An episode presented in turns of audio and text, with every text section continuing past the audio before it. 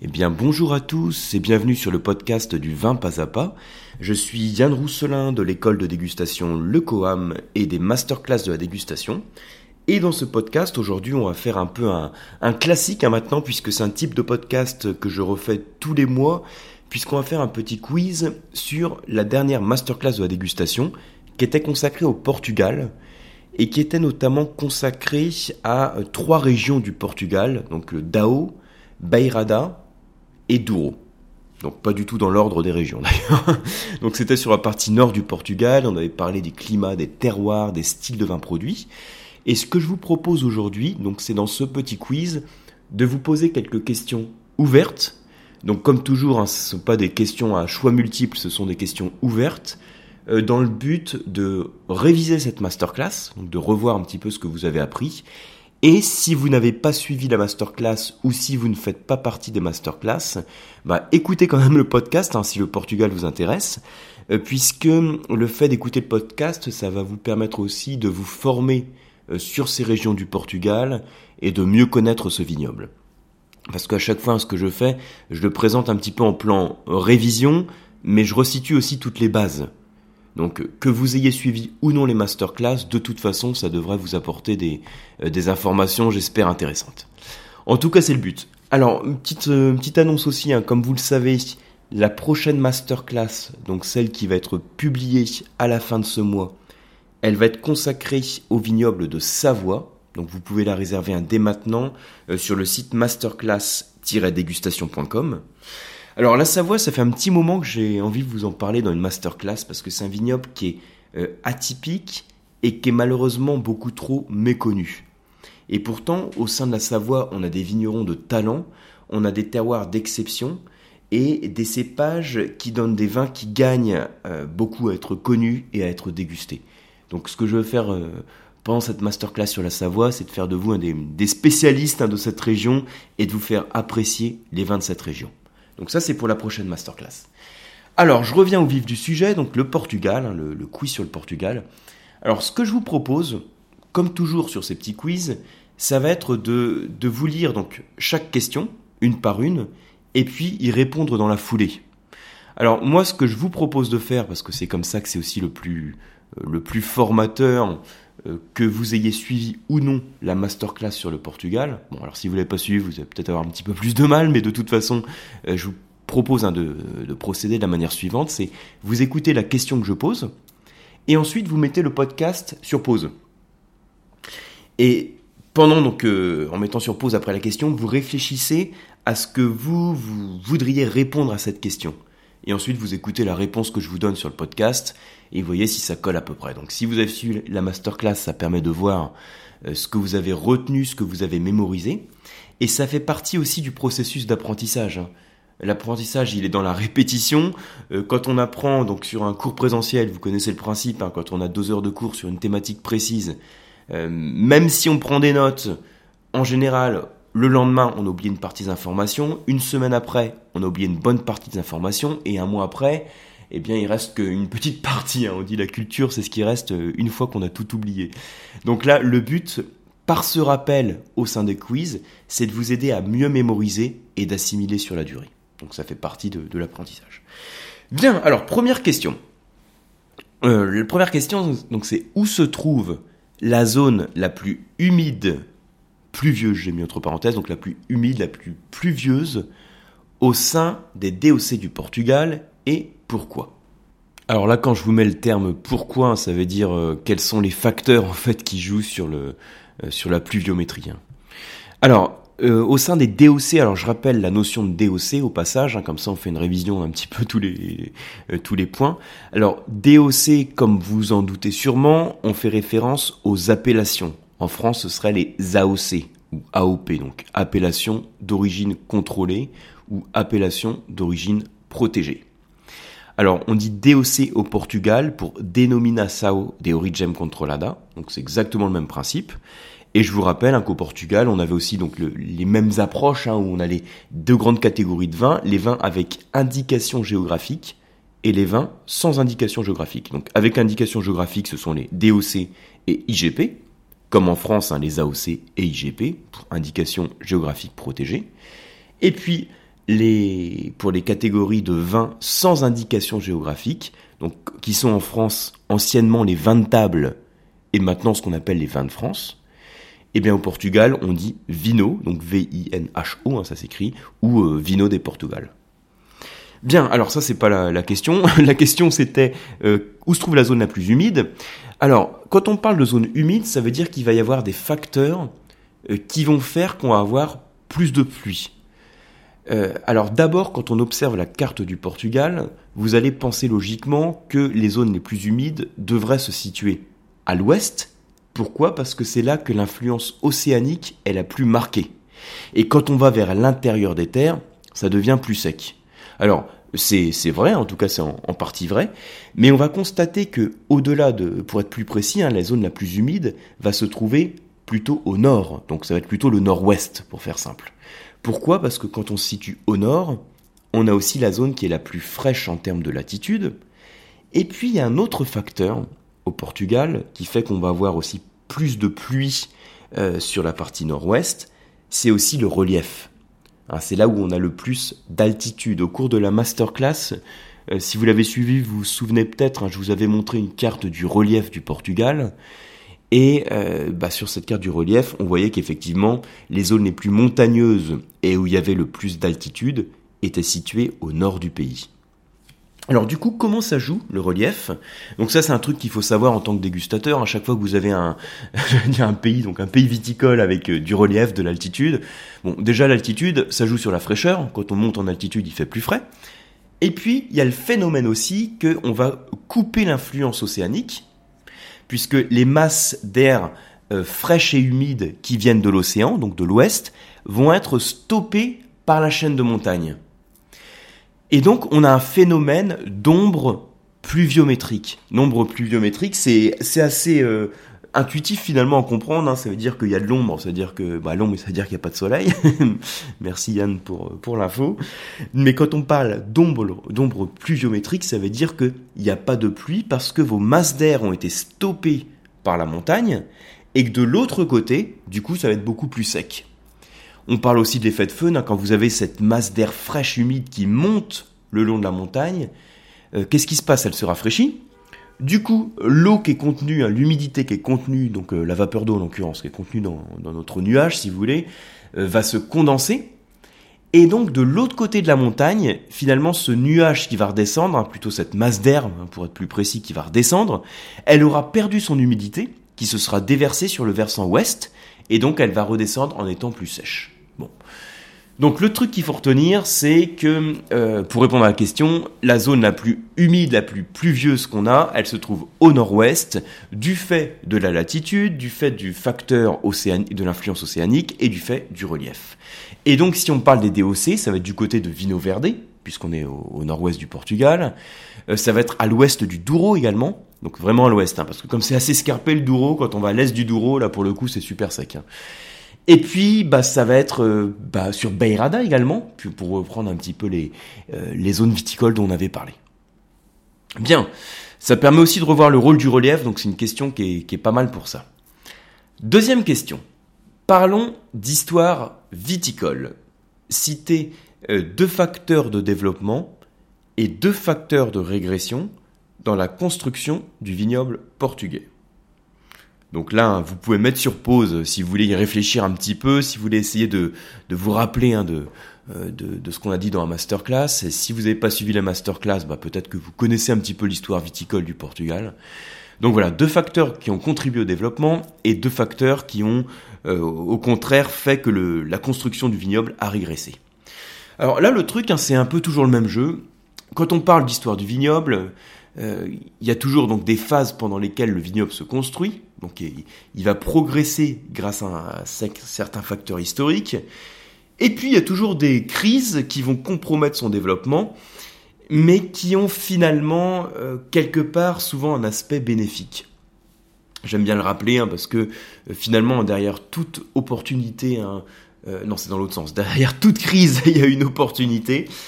Ça veut dire, hein, en d'autres termes, qu'il faut s'efforcer de voir les, opportunités dans les obstacles et pas les obstacles dans les opportunités. Hein. C'est Churchill qui disait ça. Il y en a de la référence hein, dans ce podcast. Alors, donc, euh, je reprends ce que je disais. Donc, ça veut dire que euh, finalement, ces crises, quand je parle de construction du vignoble, euh, ça permet quand même, parfois entre guillemets, de faire le ménage dans le vignoble.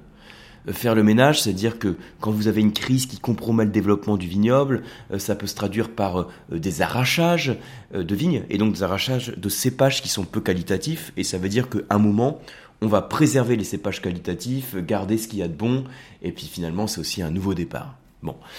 Alors, pour répondre à la question facteur de développement, on pourrait citer hein, pour le, Portugal l'influence euh, des Grecs, euh, l'influence des Celtes, l'influence des Romains, hein, puisque les Grecs, les Celtes, les Romains, c'est un petit peu au Portugal tous ces peuples consommateurs de vin euh, qui ont eu une influence décisive déjà sur la création du vignoble et sur son développement, et les Romains en particulier aussi sur la commercialisation du vin.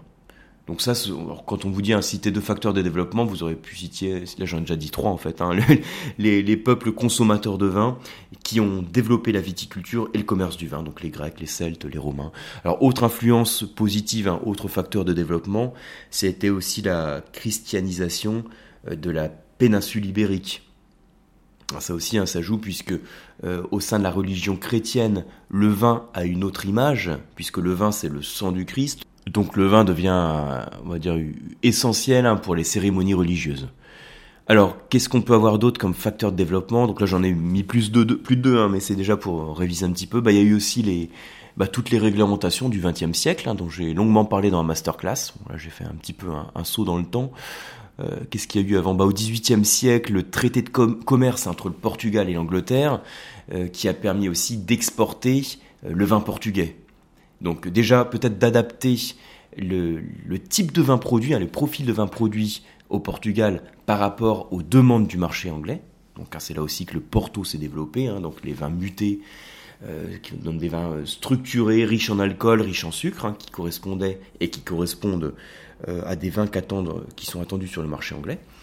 Donc tout ça, ce sont des facteurs de développement. Facteurs de, régression, il y a eu, bah, suite à la christianisation, la conquête des morts. Parce que là, pour le coup, hein, dans la religion musulmane, le, vin n'est plus un instrument, ne fait plus du tout partie de la cérémonie religieuse. Euh, au contraire, euh, il va même, donc même si la consommation ne va pas être interdite, en tout cas, la progression de l'industrie viticole va être freinée. Donc par la suite, ensuite, il y a eu la, reconquête. Alors, autre chose, une crise classique qu'on cite à chaque fois, mais je vais vous la reciter, c'est fin du 19e siècle, et bien la crise du phylloxéra, euh, qui a décimé le vignoble français, européen, mondial. Donc c'est ce parasite de la vigne hein, qui va euh, qui va en fait piquer les racines de la vigne et la rendre vulnérable aux attaques de bactéries et, et, proposer et provoquer plutôt la, la mort du cep. Et donc, qu'est-ce qu'on a fait pour contrer le phylloxéra? Bon là, c'est valable. Hein, à chaque fois qu'on parle de construction du vignoble, hein, qu'on parle du Portugal ou d'un autre vignoble, la réponse est toujours la même. Qu'est-ce qu'on a fait pour contrer le phylloxéra? Eh bien, on a fait en sorte que le petit parasite, il puisse plus piquer la racine. Et comme on savait pas comment faire, eh ben on a fait en sorte que la racine ne se fasse plus piquer en mettant des racines résistantes.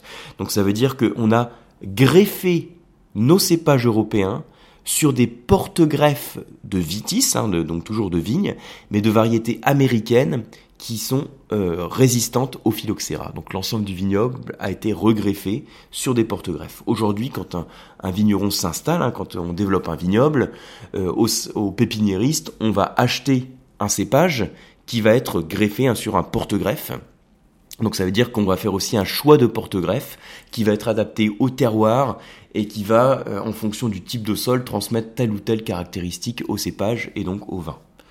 Bien, alors troisième question. Quelles sont les trois sous-régions du Douro et qu'est-ce qui les différencie en termes de climat et de topographie? Donc là, on est vraiment en plein dans le Portugal, hein, sur le, le, cœur de la masterclass. Donc, euh, alors si vous connaissez pas le Douro, là, ça va être compliqué de répondre, donc je vais vous répondre tout de suite à, à cette question. Alors, les trois sous-régions du, Douro, de l'ouest à l'est, on va avoir donc euh, le bas Corgo, donc Baïcha Corgo, le haut Corgo, donc Sima Corgo, et ensuite le Douro supérieur, donc le haut Douro si vous voulez. Donc Baïcha Corgo, Sima Corgo et Douro supérieur. Donc ça c'est de l'ouest à l'est. Donc logiquement, qu'est-ce qui les différencie en termes de climat? Donc ça, vous devriez pouvoir répondre même si vous n'avez pas suivi les masterclass, parce que d'après vous, qu'est-ce qui va changer en termes de climat si c'est, vous imaginez le Douro, hein, une région qui s'étend, c'est comme ça, de l'ouest, dans le nord du pays déjà, et de l'ouest à l'est. Du coup, qu'est-ce qui change? Eh bien, ça va être principalement l'influence océanique qui va être de plus en plus atténuée à mesure qu'on va vers l'intérieur des terres. Donc en gros, le Baisha Corgo va être beaucoup plus soumis à l'influence océanique que le Sima Corgo et ensuite que le Douro supérieur. Donc ça veut dire qu'en termes de climat, le plus humide, le plus frais, ça va être le Baisha Corgo.